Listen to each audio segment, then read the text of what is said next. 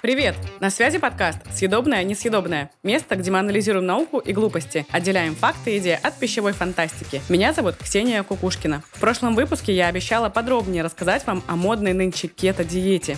Кето-булочки, кето-печенье, кето-вафли, кето-батончики – эта приставка «кето» к привычным нам продуктам так и светится на полках супермаркетов.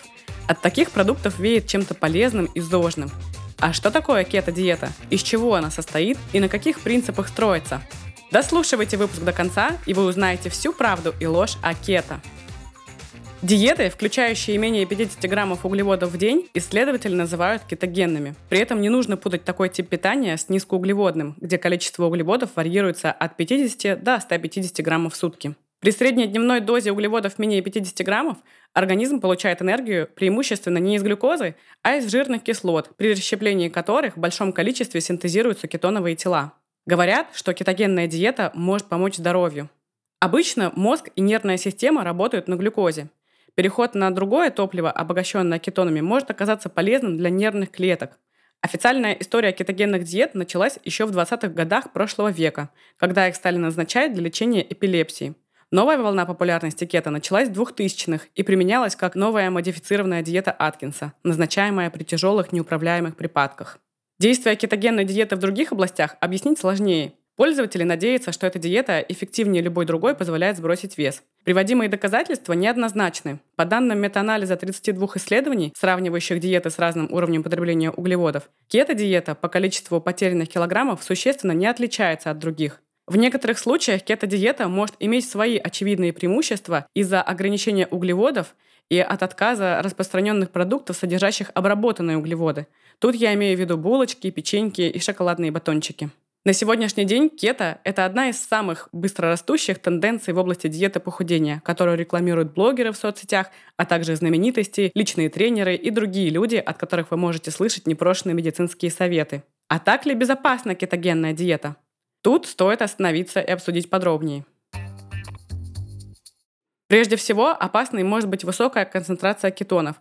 Ее еще называют кетоацидоз. Это состояние, требующее немедленного врачебного вмешательства. Типичные симптомы кетоацидоза – это жажда, слабость, вялость. Многие называют это состояние как ватное тело. Сонливость, пересохшие губы, частое мочеиспускание, тошнота, рвота, диарея. Кетоацидоз развивается при недостатке инсулина, но высокой концентрации глюкозы и кетонов в крови. Если у вас нет сахарного диабета, шансов, что произойдет метаболический ацидоз на кетодиете, довольно минимален. Вторая причина для беспокойства заключается в том, что слишком долгий углеводный голод может быть вредным для здоровья. Так принято считать, однако это утверждение на 100% не доказано. Организм сам в состоянии синтезировать необходимую ему глюкозу, если не получает ее с пищей. Этот процесс называется глюконеогенезом. К сожалению, до сих пор нет точных данных о последствиях длительного отказа от углеводов и о том, вредна ли кетогенная диета для каких-либо заболеваний, определенных генотипов и при других разнообразных состояниях. Наиболее достоверные данные о нежелательных побочных эффектах кето-диет получены в 2009 году в больших исследованиях детей, больных эпилепсией. Побочные эффекты бывают разными, от камней в желчном пузыре и повышенных ферментов в печени до увеличения концентрации липидов и желудочно-кишечных расстройств. Некоторые побочные эффекты, такие как тошнота, рвота, чаще донимают в первые недели диеты, когда организм приспосабливается к более высокому содержанию кетонов. Кроме того, при выдохе чувствуется запах ацетона, что многие воспринимают как зловонное дыхание. Несмотря на то, что кетогенные диеты широко используют для снижения веса и профилактики диабета, бесспорной гарантии их безопасности нет – Некоторые исследователи рекомендуют менее агрессивную низкоуглеводную диету с содержанием 100-150 граммов углеводов в сутки. А как влияет кето на аппетит и процесс похудения? В большинстве случаев кето-диеты уменьшают голод и желание есть. Основным фактором в данном случае может быть замена очищенных углеводов на белки, а белковые продукты, как известно, насыщают сильнее. А почему на кето быстро теряется вес?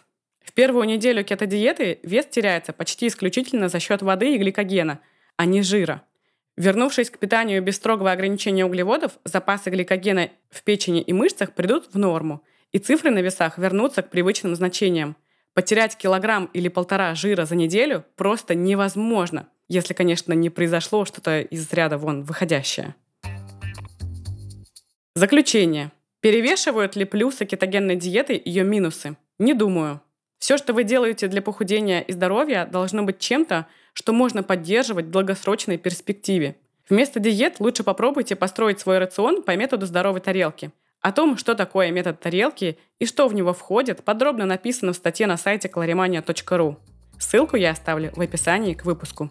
Если у вас есть вопросы о питании, заходите к нам на сайт, подписывайтесь в Инстаграм, оставляйте темы для следующих подкастов. А сейчас прощаемся до следующей пятницы. Пока!